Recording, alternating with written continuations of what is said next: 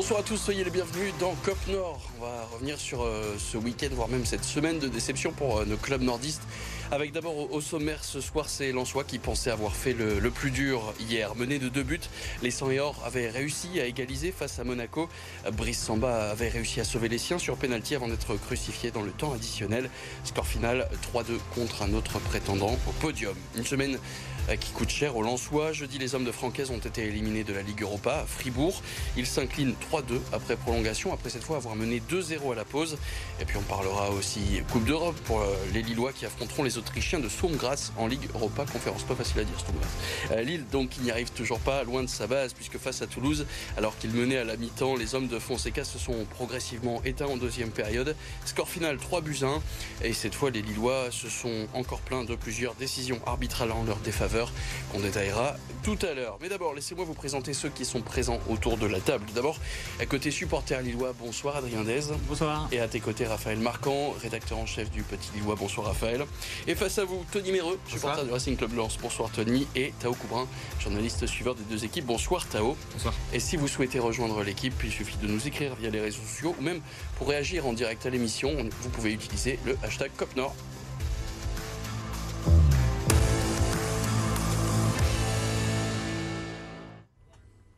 On commence donc par cette défaite de Lens face à Monaco. Résumé de la rencontre avec Nicolas Flon.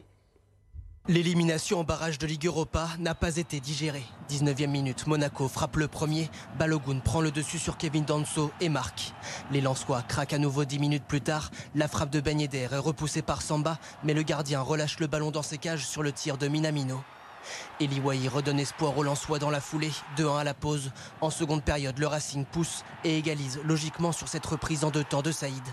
En fin de match, Samba repousse un penalty de Balogun, mais ne peut rien sur cette frappe de Minamino. Lens s'incline 3-2. Francaise l'a dit, hein, cette rencontre, il voulait la gagner à tout prix. Et regardez la feuille de, statistiques, près de 60% de possession pour des Lensois qui ont beaucoup tenté, 20 tirs, dont 11 cadrés. Mais une stat qui illustre bien la différence entre les deux styles de jeu. Lens qui a tenté 31 centres contre 5 seulement pour Monaco. Donc on voit vraiment les Lensois qui jouent beaucoup sur les côtés, contrairement à Monaco, euh, qui foncent tout droit plein axe. Alors, euh, on va revenir sur le sondage qu'on vous demande maintenant sur les réseaux sociaux chaque week-end. Vous aviez le choix entre quatre moments marquants de cette rencontre. Le choix entre donc euh, la défaillance de Danso, le contre son camp de Brice Samba, le penalty stoppé à la fin de rencontre, ou encore la rentrée assez motivante, décisive peut-être de Florian Sotoka et c'est donc le, contre son camp de Brice Samba qui a été le plus publicité par, par nos téléspectateurs ce soir. Une image qui t'a marqué, toi, Tony euh, Ça faisait partie des, des, choses que tu craignais un peu? Oui, et puis ça lui pendait au nez depuis quelques mois à jouer toujours avec une main. Et il a glissé deux, trois fois encore euh, jeudi. La semaine d'avant, il avait glissé aussi. Et puis là, aujourd'hui, on prend le but. Donc, euh...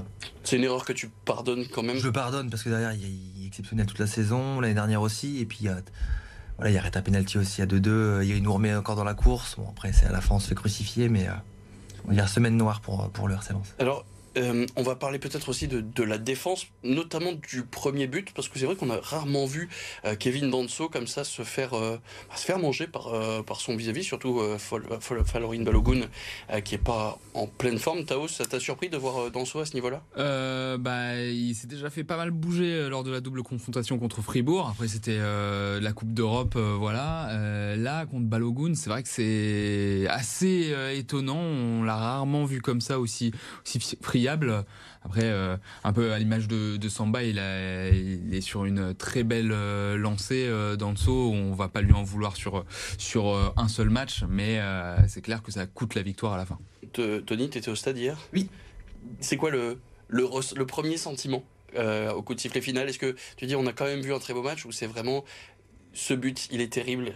En fait, le but est terrible parce qu'on on se dit on va gagner le match. On sentait qu'il y avait l'atmosphère, il y avait, quelque chose dans ce match. On pouvait aller chercher la victoire.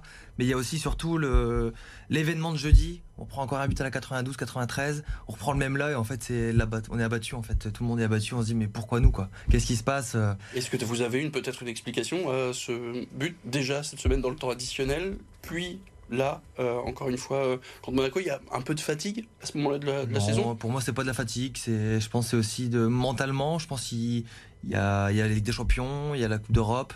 Et je pense que c'est mental, c'est plus, c'est pas, c'est pas parce que tu le vois à la fin, il pousse, il continue à courir, donc euh, il y a du jus, mais je pense que c'est mentalement qu'on a un petit peu de mal cette année. On perd aussi des cadres qui font que ben, ces cadres-là mettaient aussi la barre plus haute. Donc, Mais d'un point de vue de l'extérieur, je trouve que c'est plutôt rassurant, en tout cas ce que Lens a montré après euh, avoir perdu à. Fribourg. Mmh, Euh, se- et même là, avec tous les buts qu'ils ont enca- encaissés contre Monaco, bah, ils baissent pas les bras, ils continuent à avancer, à aller chercher ce but. Et moi, j'ai pas vu de- des joueurs démobilisés, au contraire. Euh, je pense que ce match-là va encore plus les pousser à aller chercher bah, les, les premières places au classement. En tout cas, il y en a un qui était très marqué après cette rencontre, c'était Francaise, évidemment déçu du résultat. Écoutez. La frustration, elle est, euh, énorme, à la hauteur du, du match, qui était énorme aussi. Voilà. Je pense qu'il y a plein de gens qui se sont régalés. Mais, euh, mais pas nous. Bien sûr, c'est les matchs qui comptent dans cette, dans cette course à l'Europe. C'est pour ça que même le, le 2-2 euh, n'était pas un mauvais résultat, évidemment. Euh, J'aurais peut-être pas dû aller faire un remplacement offensif. Euh, ça, c'est ma responsabilité. Je voulais aller gagner le match. Je n'aurais peut-être pas dû le faire. Alors un petit euh, besoin de décompresser hein, peut-être pour les Lensois, euh, qui a accordé 48 heures à ses hommes de coupure avant euh, le déplacement évidemment à Lyon le week-end prochain, on en parlera bien sûr. Un mot aussi donc pour Lens, donc une défaite face à un concurrent direct à ce moment-là de la saison.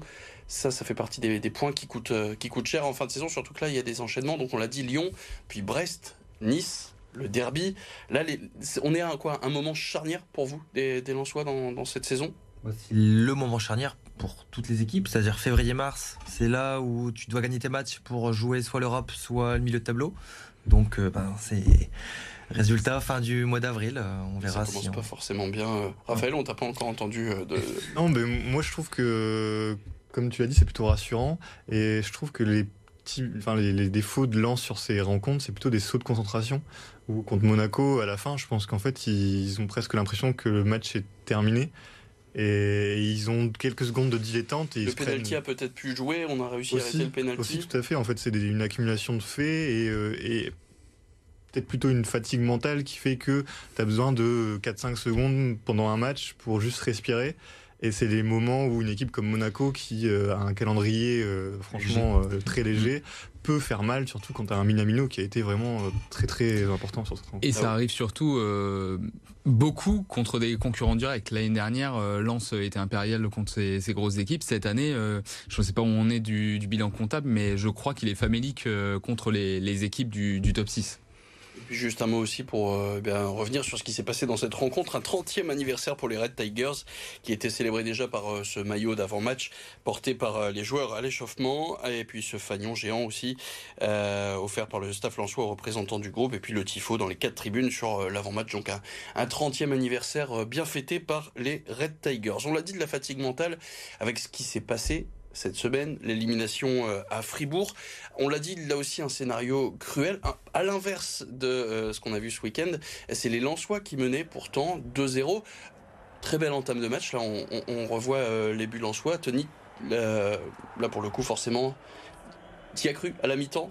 Toi aussi, tu t'es dit, ça y est, on, passe le tour suivant? Oui, à la mi-temps, on a tous cru avec les copains, on s'envoyait des, messages et on se disait, mais c'est bon, on va gagner, la victoire, elle est là. Et, on, et je sais pas, euh, à la 60e, je, vois les changements arriver, je me dis, Hum, c'est pas bon.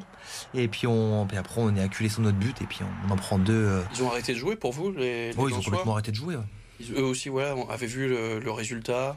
Et puis à l'inverse, Fribourg, j'ai trouvé à la mi-temps, euh, c'était un- une autre équipe. Ouais, Euh, une autre ils, équipe. Sont, Mm. ils ont carrément été vers l'avant, ils étaient euh, beaucoup plus euh, bah, en amont et euh, ils ont fait les différences. Et après, bah, avec l'ambiance euh, dans le stade, on connaît l'ambiance allemande. Et euh, bah, c'est un rouleau compresseur dans ce cas-là et ça a été compliqué pour, euh, pour la fin de match. Ouais. Et puis, est-ce que ça peut être euh, le manque d'expérience? Euh, des Lensois On en avait pas mal parlé de, de ce manque d'expérience, euh, notamment euh, face à, à Séville ou à Eindhoven, où vraiment les adversaires étaient rentrés dans, dans la tête des Lensois. Est-ce que là aussi, il manque pas de, bah, de, de concentration dans des, dans des moments clés? C'est pas ça qui aurait pu manquer aussi euh, sur la dernière euh, mi-temps? Peut-être sur la scène européenne, parce que à la fin, à la dernière seconde, c'est Massadio Idara qui est pourtant un joueur d'expérience qui n'arrive pas à résister euh, à son à son au duel. Donc euh, manque d'expérience, euh, je sais pas, si c'est vraiment joué à pas grand chose. mentale aussi. Après, je pense que Fribourg, c'est pas non plus une grosse équipe sur la scène européenne, donc je pense pas qu'on puisse mettre. c'est vrai. Donc, euh, mon avis, c'est pas, c'est plus euh, une accumulation de choses qui a fait que Lens a été éliminé, mais c'est pas l'expérience. Ils ont surtout commencé à douter en fait. C'est à partir de ce moment-là qu'il y a le problème. mental, surtout. Où, euh, ils savent plus ce qu'ils doivent faire entre attaquer pour refaire le break ou reculer pour ne surtout pas encaisser le 2-2. Puis finalement, ils se retrouvent dans un entre-deux et ils finissent par craquer. Et au final, donc, l'expérience là dont on parlait, celle-là, elle va servir cette saison. Mm. Ça servira déjà pour les matchs de championnat qui vont arriver. Et puis si on doit se qualifier pour une Coupe d'Europe prochaine, eh ben, ça servira, je pense, pour 80% euh, des joueurs qui resteront. Bon, bah, on se quitte euh, quelques instants. On... Une très courte page de pub et on revient euh, après cette page de pub sur la victoire de Toulouse, malheureusement, face à Lille. A tout de suite.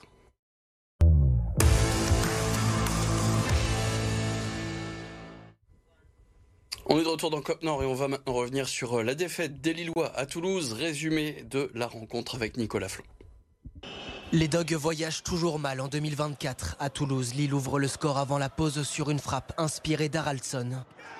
Mais les Lillois sont renversés ensuite. Mawissa égalise d'abord sur corner, puis Siro sur penalty donne l'avantage aux locaux. Dalinga douche les espoirs nordistes après l'heure de jeu. Lille s'incline 3 Alors sur les réseaux sociaux, là aussi, on vous avait posé la question, on vous avait demandé de choisir entre le premier but d'Akon Haraldson, euh, le possible hors-jeu toulousain sur euh, la troisième but euh, du TFC, Alexandro qui était plutôt en difficulté, ou la deuxième mi-temps où c'est vrai qu'on a très très peu vu les, Lillois, et donc c'est cette seconde période qui a manqué aux, hommes de, de, Polo Fonseca que vous avez surtout retenu sur les réseaux sociaux avec près de, 50% des, des votants. vous vous avez vu, je suppose, euh, la différence entre les deux mi-temps. Qu'est-ce qui, pour vous, est si flagrant euh, Pourquoi on n'a pas vu les Lillois en deuxième période? Bah déjà en première mi-temps, j'ai trouvé que c'était assez euh, limite. On, revient à la mi-temps avec un but sur le premier tir cadré. Mais c'est vrai que sur le, en deuxième mi-temps, bah, il n'y a aucune révolte, aucune intensité. alors oui, on, on va parler après des quelques erreurs d'arbitrage, mais il n'y a eu aucune réaction. Euh, malheureusement, c'est pas le premier match euh, depuis, euh, bah, depuis que Fonseca est là. On a du mal à l'extérieur. On n'arrive toujours pas à comprendre pourquoi on a du mal à l'extérieur. en tout cas, bah, il, faut, il faut faire quelque chose. En tout cas, il faut réagir. En tout cas, les joueurs doivent se parler. Le mot réaction, justement, de ce que tu dis, c'est très intéressant parce que je trouve qu'il n'y en a pas eu du tout, comme à Paris, où au bout de 20 minutes, on se prend euh, deux buts euh, à cause d'Alexandro, et il n'y a aucune réaction. Et euh, André, il parlait de mental, du fait que l'équipe avait lâché. Et bien là, au bout du, du 1-1, l'équipe avait lâché. C'était fini, en fait. D'ailleurs, l'absence de Benjamin André, ça a pu jouer justement dans ce manque de réaction. Le capitaine Lillois qui était suspendu C'est possible, parce qu'on a vu personne parler à l'arbitre, par exemple, c'était très rare, alors que lui est toujours là euh, comme un, dog, finalement, il est toujours là, il lâche jamais l'arbitre. Donc ça aurait peut-être pu jouer sur des faits euh, qui sont contestables, comme on les a tous vus. Mais, euh, mais à Paris, il était là aussi, et mentalement, l'équipe a quand même est quand même tombé. Donc, je ne sais pas exactement d'où vient le problème, mais mentalement, en tout cas, l'équipe lâche trop facilement. En tout cas, c'est un constat que vous avez vu, effectivement, les Lillois avaient deux visages différents dans, cette rencontre. Alors, surprise, on a, c'est un peu le constat qu'on a fait avec Théo qui réalise cette émission, et on a voulu comparer les, stats, on aime bien les stats de, des deux périodes, et quand on regarde, vous voyez, première mi-temps, effectivement, les Lillois ont beaucoup le ballon, 67%, tant de 7 tirs, un seul cadré, effectivement, c'est une bonne première euh, mi-temps. Et puis quand on regarde cette fois euh, la deuxième période, non, vous ne rêvez pas, ils ont 69% euh, le, ballon uniquement dans ces 45 minutes de, deuxième mi-temps, 5 tirs et un cadré. Donc en fait, ça ne change pas beaucoup quand on regarde uniquement les statistiques lilloises. Alors, à votre avis, effectivement, est-ce que c'est quoi? C'est l'intensité mise par les Toulousains qui, elle, a changé, a vraiment posé problème, notamment dans le cœur du jeu lillois? Ouais, dans le cœur du jeu lillois, mais aussi sur les coups de pied arrêtés. D'ailleurs, le premier but vient d'un coup de pied arrêté. Si on ne met pas l'intensité, on perd les duels automatiquement. Et c'est ce qui s'est tout de suite passé euh, dans, les duels. Il faut être présent. Benjamin André fait partie des, joueurs de, Lille qui gagnent le plus de duels. Bah, là, il n'était pas là au milieu de terrain. C'est vrai que bah, Angel Gomez, il en gagne peut-être un peu moins de duels. Et, ça a payé cash là-dessus. Attention, euh, on parlait tout à l'heure de, de Lens qui perdait contre des concurrents directs. S'il n'y a pas d'Europe au bout, on pourra parler de, de ça. Là, Lille euh, extérieur, à l'extérieur, c'est impressionnant ce, ce, blocage. Et s'il n'y a pas de Coupe d'Europe à la fin, ça sera sans doute ce qu'on retiendra de la saison de, de Lille, cette euh, inefficacité à l'extérieur. L'extérieur, seulement deux victoires en 12 matchs cette saison pour Lille. Des Lillois qui ont gagné pour la dernière fois, c'était en novembre à Lyon. Et puis avant, ils s'étaient imposés 2 à 0 au Havre. Mais effectivement, c'est pas euh, beaucoup. Il reste que 5 matchs de mémoire à, à l'extérieur. Mm.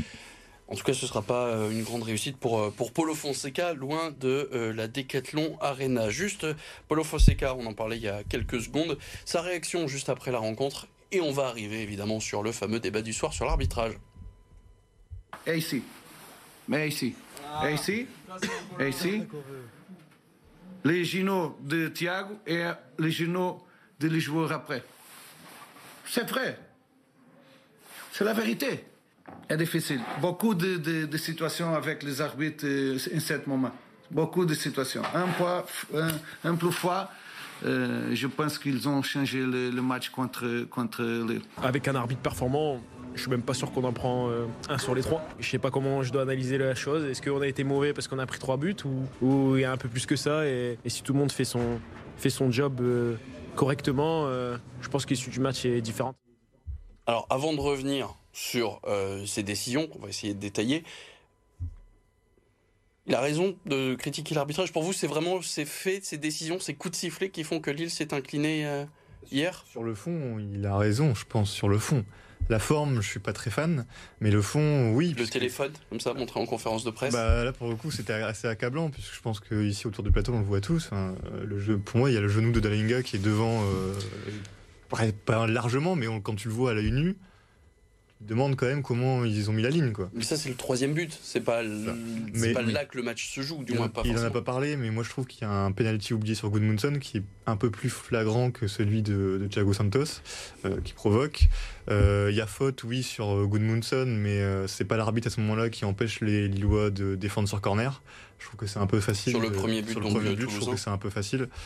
Mais, euh, mais sur, sur le fond, il a raison, puisque c'est pas la première fois que ça arrive. Il y a eu à, Mont à Clermont où l'arbitre stoppe une action alors que le ballon va au but. Il y a eu David où David part tout seul au but. C'était. Euh, Montpellier. à Montpellier et là l'action est... est stoppée. En fait, c'est une accumulation qui fait qu'il commence euh, à, dès qu'il y, a, dès qu'il y a des faits de jeu contraires ou, défavorable, puisque là c'est plutôt défavorable, où toutes les, les, euh, les, décisions prises ont été défavorables, pas forcément fautives surtout, mais euh, et il pète un C'est que c'est un moment clé, donc forcément on va aussi bah, dit, trouver que des détails sur l'arbitrage euh, qui coûtent cher en cette fin de saison. Bien sûr, après euh, je suis totalement d'accord avec euh, Raphaël, même sur le, le penalty, Thiago Santos perd la balle avant de le, de le concéder, donc faute partagée. Ce qui est frustrant, c'est oui, cette, cette, ce manque de cohérence avec le hors-jeu de, de David contre Montpellier signalé alors qu'il n'y avait pas de hors-jeu. Je pense que c'est surtout cette accumulation qui, fait mal à la tête. Alors vous l'avez peut-être constaté hein, depuis le début de cette émission, on a malheureusement quelques petits soucis techniques.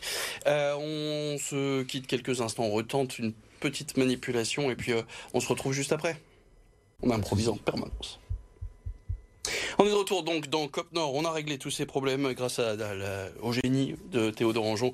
Aux manettes donc de cette émission. On va maintenant parler euh, Coupe d'Europe. Évidemment, on a dit le tirage au sort euh, pour, les, les, Dogs qui connaissent leur adversaire en huitième de finale de Ligue Europa Conférence. C'est Sturm Graz. Forcément, si je vous parle championnat autrichien, il n'y a pas forcément d'experts autour de cette table. Alors on a posé la question à Arthur Jean pour avoir eh bien, enfin la présentation de cette équipe. Ils seront donc les adversaires du LOSC en huitième de finale de Ligue Europa Conférence, le Sturm Graz, équipe de première division autrichienne. En championnat, la formation entraînée par Christian Ilser carbure. Elle est deuxième, juste derrière Salzbourg. C'est la troisième meilleure attaque de Bundesliga autrichienne et deuxième meilleure défense. C'est une équipe qui dispute régulièrement la Ligue Europa depuis 2009. Cette saison, le Sturm Graz termine troisième de sa poule derrière l'Atalanta Bergame et le Sporting Portugal et bat facilement Bratislava 5 buts à 1 en cumulé en barrage de Ligue Europa Conférence. Leur arme offensive numéro 1, c'est Otar Kitejvili, un milieu offensif international géorgien. Pas de nom particulièrement ronflant dans l'effectif, mais tout de même quelques internationaux autrichiens, slovènes et bosniens. Pour les découvrir au match aller, ce sera d'abord pour le 7 mars en Autriche. Et pour le retour, rendez-vous le 14 mars à Pierre-Mauroy. Pour vous, c'est quoi C'est un tirage accessible, Storm Grass? Contrairement au reste, oui. Oui, mais bon, c'est piégeux aussi, puisque c'est une équipe qui a l'habitude des coupes. ils viennent de la Ligue des Champions, ça fait longtemps qu'ils jouent à la Coupe d'Europe, donc ils sont habitués à ça. Et et au joutes à enjeu, alors que Lille finalement démarre véritablement sa compétition maintenant. Tu les vois gagner, Adrien? À l'extérieur, je les vois perdre. et, à et, à domicile, euh, oui, je pense qu'on peut faire quelque chose. Maintenant, il faut, euh, il faut les prendre au sérieux, comme on a pris au sérieux un peu toutes les équipes depuis le début de la compétition. Ça va pas être simple. Alors, c'est la difficulté, c'est qu'on ne connaît personne là-bas. Mais je pense que eux, euh, pareil, on demande euh, est-ce qu'ils connaissent des joueurs de Lille? Je suis pas sûr qu'ils en connaissent beaucoup. Donc il faut rester sérieux et, euh, faire ce qu'on sait faire à domicile.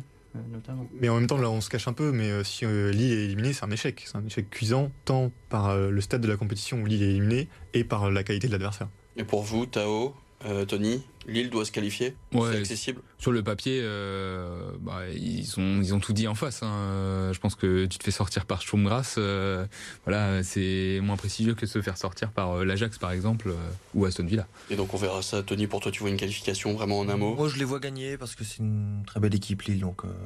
Eh ben on espère effectivement, on rappelle les 7 et 14 mars prochain. Un coup d'œil maintenant sur le classement de la Ligue 1, cette mauvaise opération pour nos deux clubs.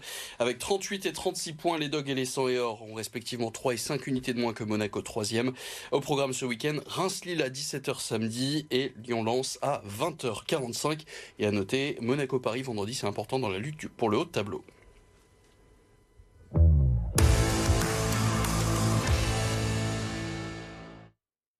Allez, le reste de l'actualité sportive de la région avec cette fois du rugby. Arthur Jean. L'USLD commence tout doucement à voir la lumière grâce à sa formidable dynamique. Et face à 3, il fallait gagner pour que l'horizon se dégage encore plus. C'était pourtant bien mal parti lorsque 3 ouvre le score sur penalty. Mais à la demi-heure de jeu, le danger vient du côté droit. Benjalo Dioussouf sert Gaëtan Courté qui égalise son troisième but en 5 rencontres. Finalement, c'est le numéro 10 dunkerquois Julien Anziani qui offrira la victoire à l'USLD au classement, Dunkerque est à égalité de points avec le premier non relégué. En ce qui concerne Valenciennes, le cauchemar continue. derrière Dunkerque, le VAFC reste embourbé à la dernière place du championnat. Et cette fois-ci, c'est Rodez qui est venu s'imposer au Une défaite 2-0 avec des buts de Corridor et Verdier. VA fonce tout droit vers le national et comptera sur les quarts de finale de Coupe de France mercredi pour redorer son blason. En rugby, le stade Pierre-Mauroy n'a pas porté chance au bleu. Le 15 de France est passé tout près de concéder une défaite historique face aux Italiens à Lille. Le seul essai français est signé Charles Olivon.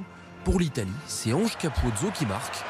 La toute dernière minute, l'ouvreur transalpin Garbizi manque la pénalité de la gagne face au Perche.